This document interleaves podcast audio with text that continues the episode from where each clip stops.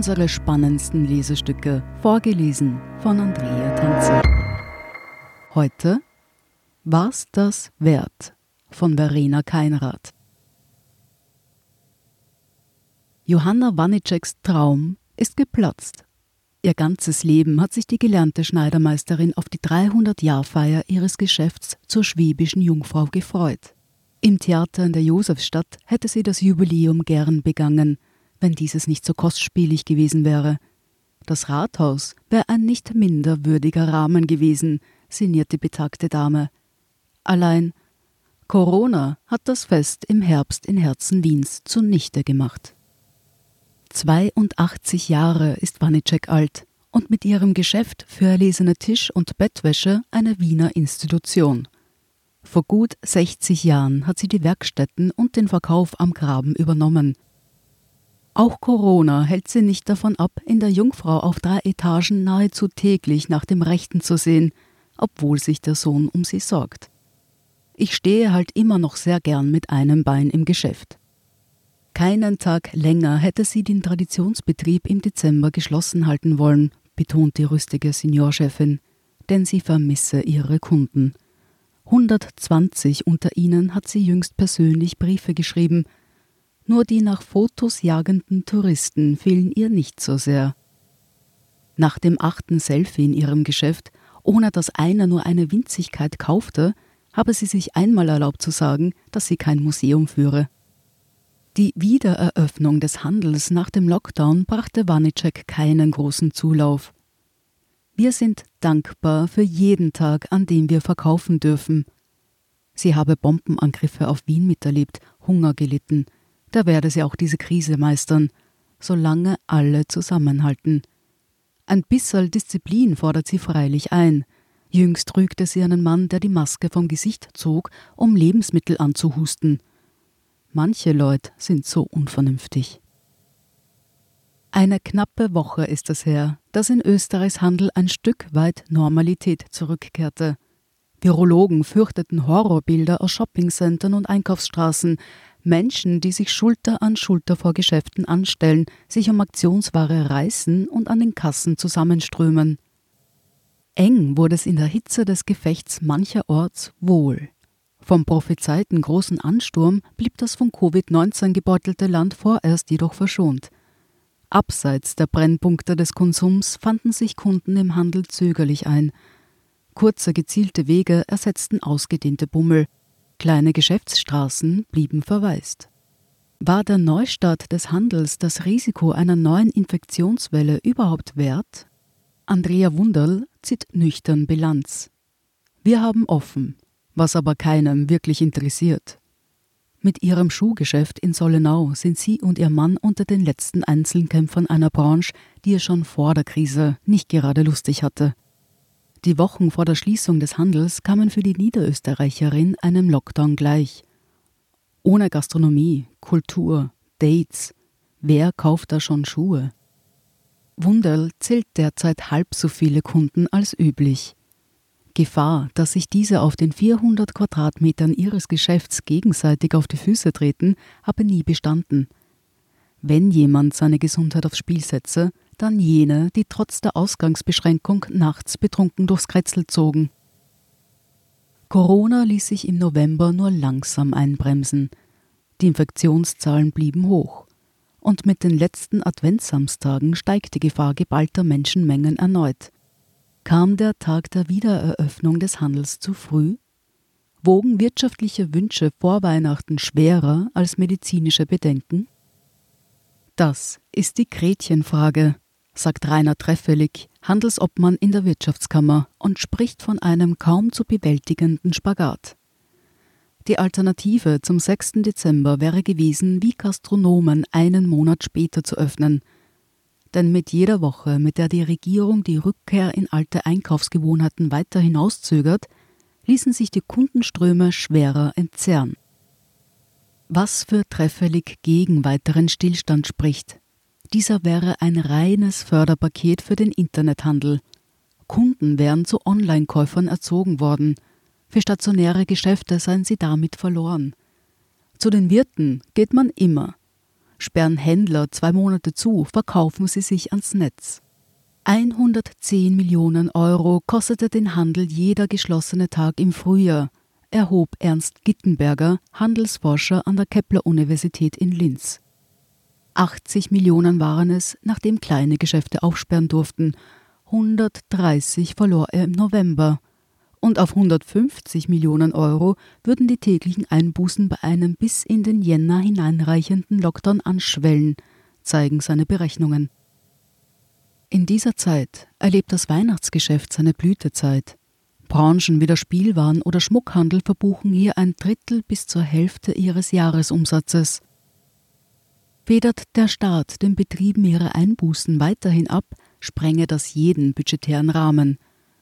Dreht die Regierung den Geldhahn jedoch zu, droht eine Welle an Insolvenzen. Schon jetzt wird das Leben etlicher maroder Unternehmen allein durch großzügige Hilfen künstlich verlängert – der Handel ist Arbeitgeber einer halben Million Menschen. Tausende unter ihnen bangen um ihren Job. Sie hören? War's das wert? Nach dieser Werbeunterbrechung sind wir gleich zurück. Guten Tag, mein Name ist Oskar Bronner. Was man täglich macht, macht man irgendwann automatisch. Es wird zu einer Haltung. Sie können zum Beispiel üben, zu stehen. Zu Ihrer Meinung, zu sich selbst, für eine Sache. Wir machen das seit 1988 und es funktioniert. Der Standard, der Haltung gewidmet. Wir sind zurück mit War's das wert? Das Grundproblem des Handels löst sich mit seiner Wiederauferstehung allerdings nicht. Ohne Wirte, Weihnachtsmärkte und Touristen sieht er alt aus die Frequenz in Einkaufszentren ist zumeist zur Hälfte der Gastronomie geschuldet. Wer in Restaurants seiner Filialen keine günstigen Schnitzel mehr offeriert, kann sich von gut einem Viertel der Kunden verabschieden. Maske, Desinfektionsspray und Security-Personal lassen einen nicht gerade ausgelassen shoppen. Attraktive Angebote im Internet nahmen viele geplante Ausgaben ohnehin vorweg. Dem Marktforscher IFH Köln zufolge hat sich das Wachstum des Onlinehandels im Corona-Jahr verdoppelt. Schon vor dem Lockdown haben sich nur wenige Kunden in ihre Boutique verirrt, erzählt eine junge Textilhändlerin im Donauzentrum, einem der größten Einkaufscenter Österreichs. Dieser Tage laufe das Geschäft noch flauer. Wer sitzt schon im Homeoffice mit neuem Gewand? Sie beneide die Gastwirte, gesteht eine Branchenkollegin in der Wiener Innenstadt ein.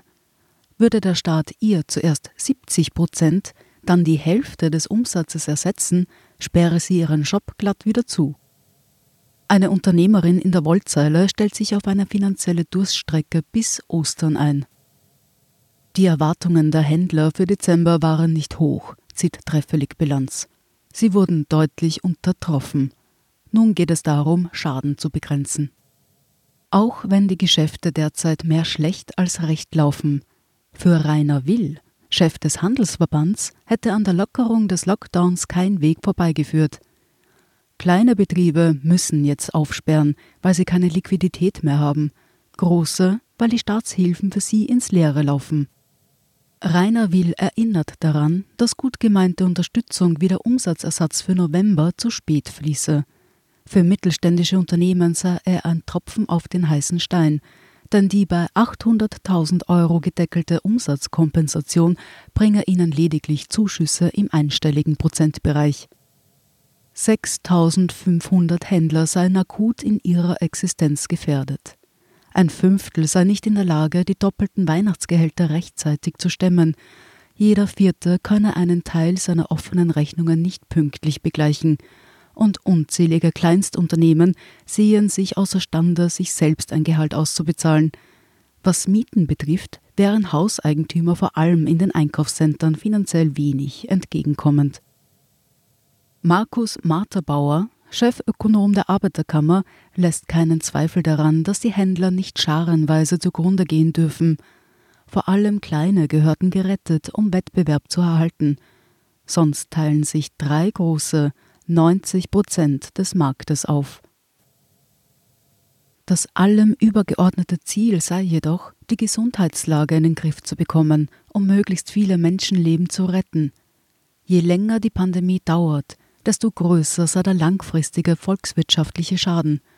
Österreich habe Corona nach wie vor nicht im Griff.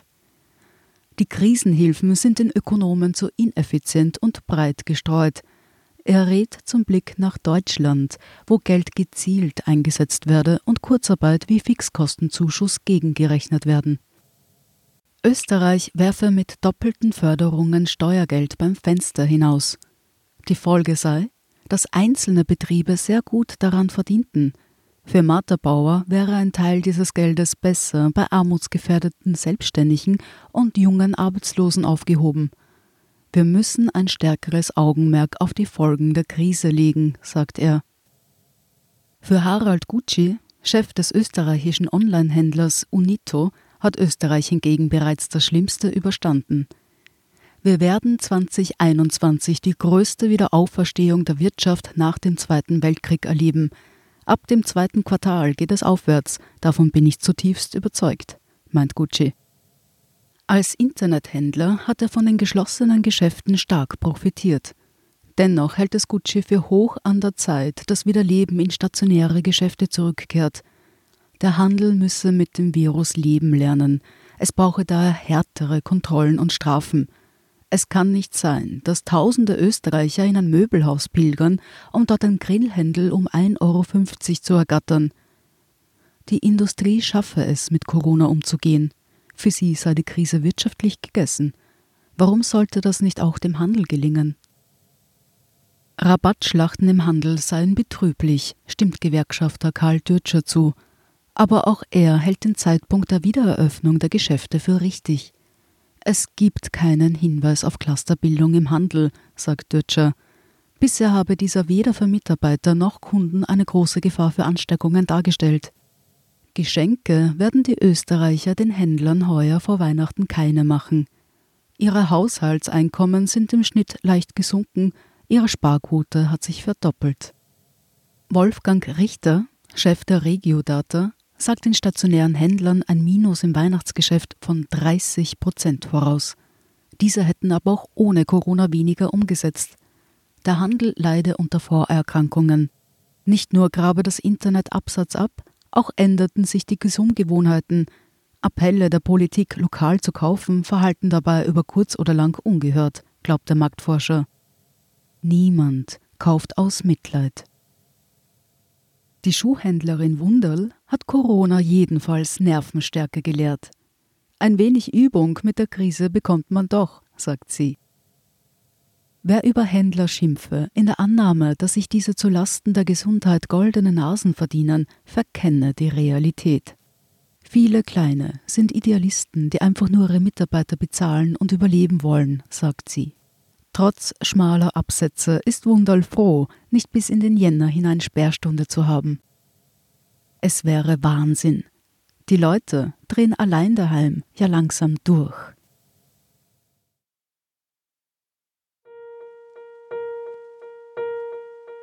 Sie hörten War's das wert? von Verena Keinrad. Ich bin Andrea Tanzer, das ist der Standard zum Hören. Um keine Folge zu verpassen, abonnieren Sie uns bei Apple Podcasts oder Spotify. Wenn Ihnen unsere Lesestücke gefallen, freuen wir uns über eine 5-Sterne-Bewertung. Bis zum nächsten Mal.